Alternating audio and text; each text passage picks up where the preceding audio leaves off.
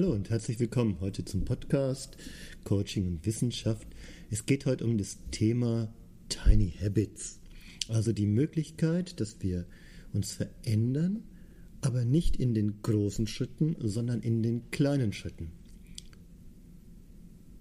Es sind in den letzten Jahren ein paar spannende Bücher dazu geschrieben worden, also die 1%-Regel zum Beispiel oder auch das Buch Tiny Habits, das herauskam. Ich möchte es heute mal ein bisschen mit meiner Erfahrung aus dem Coaching verbinden und ein bisschen zeigen, was kann man wirklich tun, was ist praktisch umsetzbar und warum sind diese Tiny Habits denn so wichtig. Es geht um Ziele. Und zwar sind die klassischen Ziele, so wie wir sie bisher immer definiert haben, sind eigentlich nicht die Ziele, die wir brauchen. Wir unterscheiden sozusagen zwischen Aspirationen, also so Ideen, wo ich hin möchte. Ich möchte 10 Kilo abnehmen. Ja, das ist kein Ziel, mit dem ich wirklich gehen kann. Das wird nicht funktionieren aus verschiedenen Gründen, ähm, weil es in der Regel sozusagen nicht die genügend große Motivation hat, das zu tun und weil meine eigenen Muster, die mich bisher davon abgehalten haben, dahin zu kommen, schon immer Teil des Ganzen waren. Auch ist oft, diese 10 Kilo ist schon eine, eine Größenordnung, die ist riesig. Wenn ich es dann doch tue, dann erreiche ich das vielleicht, aber ähm, dass ich das dann halte, ist wahrscheinlich auch nicht unbedingt gegeben. Das kennt jeder, der schon mal Diäten versucht hat, kennt dieses System. Im, das, der zweite Punkt, also wenn es nicht die Aspirationen sind, dann sind das, was wir im Coaching Ziele nennen. Also Coaching Ziele ist wieder ein bisschen anders. Das ist schon ein bisschen besser, weil das arbeitet direkt auch an der Motivation. Das bedeutet, wenn wir Ziele machen, dann arbeiten wir so mit jemandem, dass er sich ein Bild macht von dem, was er erreicht, erreichen will, dass er sowohl auch die einzelnen Schritte, wie er dahin kommt, Stück für Stück gut definiert und dass er auch das Fernziel und die Motivation dahinter sieht. Und wir nennen das dann ein Motivziel. Und dann habe ich schon immerhin die Motivation noch mit da drin. Das Eigentliche, was da aber Problem dran ist, ist, dass man sich sozusagen ein Ziel, auch wenn es ist, nochmal diese 10 Kilo abnehmen, aber ich habe ein Bild, wie ich so ausschaue und so, da erschaffe ich schon meinem Unbewussten ein Bild und das ist gut. Nur die Gefahr dabei ist, wenn ich das nicht erreiche, dann komme ich wieder in dieses Unglücklichsein. Und um das zu vermeiden, beginnt man manchmal gar nicht erst. Das ist ein ganz typisches psychologisches Muster, das mit Zielen in Verbindung ist. Da haben wir im Coaching andere Wege gefunden, das Mentoring, das unterstützt, das Dranbleiben und Schritt für Schritt. Dafür ist Coaching total gut, jemanden auf diesen Weg zu äh, hinzubringen.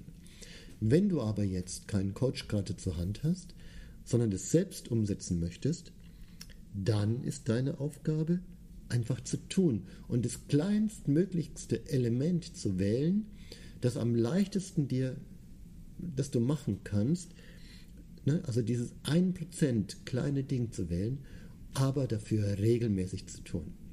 Und das ist großartig.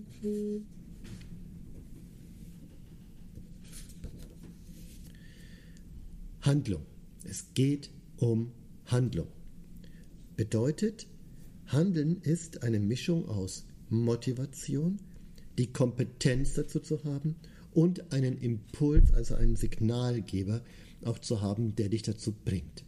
Ich sage mal ein Beispiel. Ich habe äh, jemandem beigebracht, dass er eine Atemübung für sich macht, nur zwei Minuten am Tag. Und wir haben geguckt, wo könnte er das einbauen und total guten Punkt gefunden. Morgens wenn er den Kaffee aufgesetzt hat und dann darauf wartet, bis der Kaffee fertig ist. In dieser Zeit macht er seine Atemübung. Zwei Minuten. Und diese Atemübung, das ist dann so sein Flow, wie er da reinkommt, wie er so in den Tag kommt, wie er es schafft, sozusagen auch, wow, ich habe was getan und hat gleich mit dem positiven Element morgens begonnen. Und die 1%-Regel, die sagt, hey, wenn du das regelmäßig tust, dann hast du eine Veränderung in dir, nicht nur ein Prozent. Also erstmal fühlt sich das an, morgens zwei Minuten, ey, das ist ja nicht viel ne, bei den Tausenden von Minuten, die ich am Tag habe. Aber wenn ich das jeden Tag mache, dann ergibt sich oft nach einem Jahr schon eine ganze Menge an Veränderung. Und der Autor von der 1%-Regel, der sagt, hey, äh, du kannst 34, 35 Prozent Veränderung deiner Identität erreichen, wenn du das jeden Tag tust. Wow. Ey, machen, tun. Ne? Und sobald du das ein paar Mal gemacht hast, manche sagen 21, manchmal sagen es 34, manche sagen 60 Mal, ist es Gewohnheit. Und dann geschieht was ganz Besonderes. Also A, du steigerst deine Kompetenz da drin. Das wirkt sofort auf die Motivation, das zu tun. Dann steigerst du deine Gewohnheit, also wird wieder daraus eine Gewohnheit und die Gewohnheit wiederum, die belohnt dich auch noch dafür, dass du es tust und damit macht es auch jeden Tag noch mehr Spaß. Und es braucht natürlich auch einen Sinn, wenn sich dadurch was ergibt, dass es dir besser geht und die Sinnhaftigkeit sozusagen auch klar wird, auch wenn es nicht sofort ist, dann wirst du sehen, es geht. Zum Beispiel joggen gehen. Ja, die meisten Menschen denken, oh, ich, oh, joggen ist mir jetzt viel zu anstrengend, viel zu anstrengend. Als ich angefangen habe, joggen zu gehen, es war relativ spät, habe ich ganz einfach am Anfang 500 Meter joggen, oh, da war ich schon fertig, und 500, Minuten, äh, 500 Meter wieder gehen. Und dann 500 Meter joggen und 500 Meter wieder gehen. Und ruckzuck habe ich drei Kilometer hinter mir gehabt und bin schon eineinhalb Kilometer gejoggt. Und dann steigert man die Frequenz, lässt immer mehr die G-Bereiche weg und irgendwann mal bin ich gelaufen und ich dachte mir, das war doch total einfach. Warum zum Teufel haben die Leute immer so ein Problem damit laufen zu gehen? Naja gut, hatte ich vorher auch, aber mit der richtigen Methode und Strategie kleinere Schritte zu machen, geht es dann. Wenn man sich so ein bisschen anschaut, ähm, wie das am sinnvollsten ist, das umzusetzen, dann ist es immer ganz gut, sozusagen die, dieses, was man neu machen möchte. Also wenn du dir wirklich was suchst, jetzt überleg mal, was könntest du am Tag zwei Minuten machen, was dir hilft? Oder was könntest du eine halbe Stunde machen, was noch entspannt ist und dich dir trotzdem hilft? Ja? Ja, was ich, 15 Minuten Yoga am Tag oder 10 Minuten meditieren oder 2 Minuten Atemübung. Äh, äh, immer 10 Minuten deinen Schreibtisch aufräumen, egal wann, nur diese 10 Minuten, zack, mache ich jetzt. Also irgendwie solche Dinge oder 10 Minuten Aufgaben und Tasks des Tages aufschreiben. Das sind so Kleinigkeiten. Mit was ist jetzt die Frage, die sozusagen als Coach noch wichtig sind? Mit was könntest du das koppeln, dass du sozusagen einen Impuls kriegst? Ich mache mal ein Beispiel. Die Kaffeemaschine anschalten ergibt den Impuls Atem. Oder nach Hause kommen und den, äh, den äh, Arbeitsschuh ausziehen, den Rucksack hinlegen, gibt den sofort den Impuls, die Sportschuhe anzuziehen und die Sportklamotten und rauszugehen. Ja, also so, diese Mischung zu verbinden. Ja, äh, wenn du an deinen Schreibtisch hingehst, dann erschaffst du sofort, wenn du den Schreibtisch irgendwie hingehst, wenn du zum ersten Mal morgens hingehst, erst fünf Minuten aufräumen, bevor du anfängst. Und du wirst sehen, es verändert was total und es verändert dein System. Ja, du, es ist vielleicht so ein bisschen wie, wenn man, ja, es braucht so ein bisschen Bewegung am Anfang. Ne? Wenn du so einen Eiswürfel in 0 Grad kaltes Wasser wirfst, pff, ja, der ist wahrscheinlich auch sofort gefroren drin, ne? aber gut, sagen wir mal, das Wasser wäre nicht gefroren, ist unter dem Eis. Dann löst er sich nicht auf. Wenn das Wasser wärmer wird und wärmer und wärmer, bis 4 Grad passiert nichts. Aber wenn es dann wärmer als 4 Grad wird, dann beginnt er zu schmelzen und zwar plötzlich sehr aktiv. Und so ähnlich ist es auch bei den Dingen, die wir täglich tun. Am Anfang ist es so das Gefühl von, hm, das ist nicht.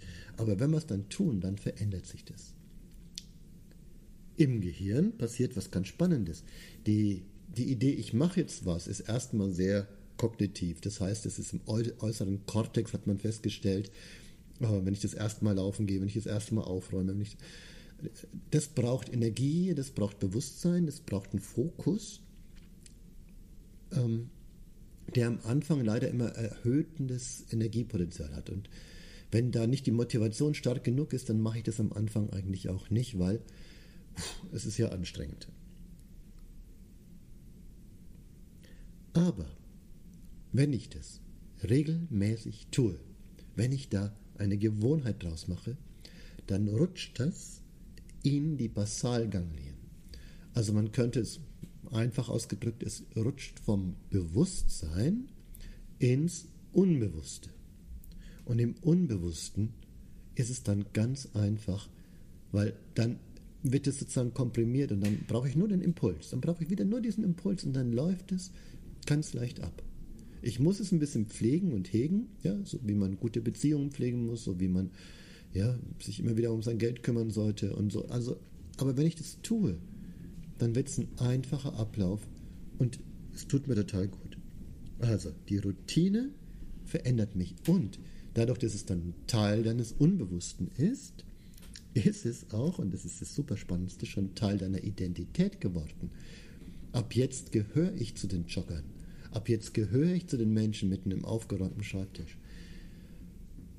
Wow, das macht ganz viel im Inneren aus. Vielleicht nochmal einen kleinen Unterschied, einen, einen kleinen Teil noch. Ne? Ähm, also dieses Gewohnheitskopplung, also dieses Neue sozusagen an Gewohnheiten zu koppeln und damit auch einen Ablauf zu kriegen, ne, das ver verändert mein Verhalten und auf die Art und Weise verändert sich meine Strukturen im Denken und auch die Neurotransmitter, die damit in Verbindung sind. Dieses ganze Neue zu erschaffen hat immer ganz viel mit Dopamin zu tun. Das ist die Aufgabe von Dopamin und jetzt wird es ein bisschen schwierig, weil wenn wir das betrachten, dann müssen wir auch unsere heutige Zeit betrachten. Unsere heutige Zeit hat das große Problem, dass wir unser Dopamin ausbrennen. Dass wir sozusagen total viel verbrauchen und damit unser Glücksgefühl überhaupt nicht mehr kriegen, wenn wir was angehen, wenn wir was Neues machen. Und das brauchen wir aber, um zu lernen, dass das Neue auch Spaß macht. Deswegen, wenn du zum Beispiel nach Hause kommst, setzt dich an dein, sofort aufs Sofa an dein Handy und dann tust du das bisschen Dopamin, was du noch hast, das verschleuderst du sozusagen für dein Handy. Weil da drin gibt es Belohnungssysteme, da drin gibt es äh, ja auch wieder eine Mail, ich habe eine Nachricht, das soziale System mit ne, Yes und Likes und was auch immer da sind, die pushen dein Dopamin. Ja, das willst du vielleicht, du willst glücklich sein nach dem Job, du möchtest nicht kaputt sein, aber langfristig bindet dich das nur an das Handy und du verlierst deine innere Freiheit. Wenn du aber es schaffst, das wegzulassen, dafür was tust, was dir gut tut, also wenn du quasi diese Kopplung deines Neugierde, deines Dopamin, deines Umsetzungs dahin zu bringen, dann erschaffst du was Gutes. Überleg mal wirklich, ne, was möchtest du? Überleg wirklich, was ist für dich der richtige Weg? Überlege, ob du sozusagen dein Glücklichsein abhängig machen möchtest von deinem Handy. Das darf nicht sein, das äh, kann nicht sein. Und die Gefahr ist auch, dass das sogar irgendwann umkippt. Also es gibt, also sag mal, ja, auch beim Handyspielen kann es passieren, aber wenn sozusagen dieser, dieser Kick immer stärker wird, dann gibt es irgendwann die Gier und die Gier gehört schon zur Sucht. Und wenn du in der Sucht bist, dann hast du schon viel weniger freien Willen, weil dein System übernimmt es dann automatisch. Und dann kannst du nicht mehr verantwortungsvoll für dich handeln. Dann bist du an einem Punkt angekommen, wo du sagst, oh je, da will ich raus. Also, komm nicht in die Sucht. Komm nicht in die Sucht. Übernimm deine Verantwortlichkeit. Das kannst du. Und leider, leider, leider, wenn du da rauskommen willst, dann darfst du das auch eine Zeit lang nicht tun. Die Sucht hört erst wieder auf, wenn dieser Schalter zurückklickt und wieder in das äh, Genießen kommt. Wenn es wieder ein Genuss wird oder auch eine Freude, zu sagen, oh, jetzt mache ich das mal, aber ich habe es unter Kontrolle.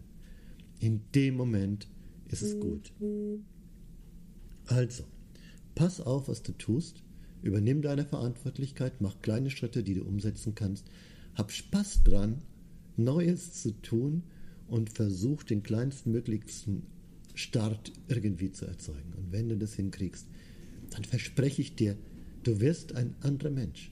Und vielleicht suchst du dir auch jemanden, der für dich Mentor ist, der dir für dich einfach sagt, hey, hast du schon getan? Und wie war's? Wie oft die Woche? dann kriegst du ein bisschen sozialen Rückhalt und wenn der sagt, hey, das hast du gut gemacht, dann hast du eine reale Belohnung und nicht nur das quasi Belohnung, die dein Like auf deinem Handy dir schenkt. Also, viel Spaß damit. Freut mich, dass du dabei warst. Abonniert diesen Kanal, das wäre total schön. Erzähl ihn weiter, davon lebe ich. Ja, bitte erzähl weiter, was wir hier tun. Und wenn du Interesse an Coaching oder Coaching-Ausbildungen hast, dann findest du auf meiner Webseite rubin-institut.de ganz viele spannende Kurse und Seminare. Bis dann. Ciao. free.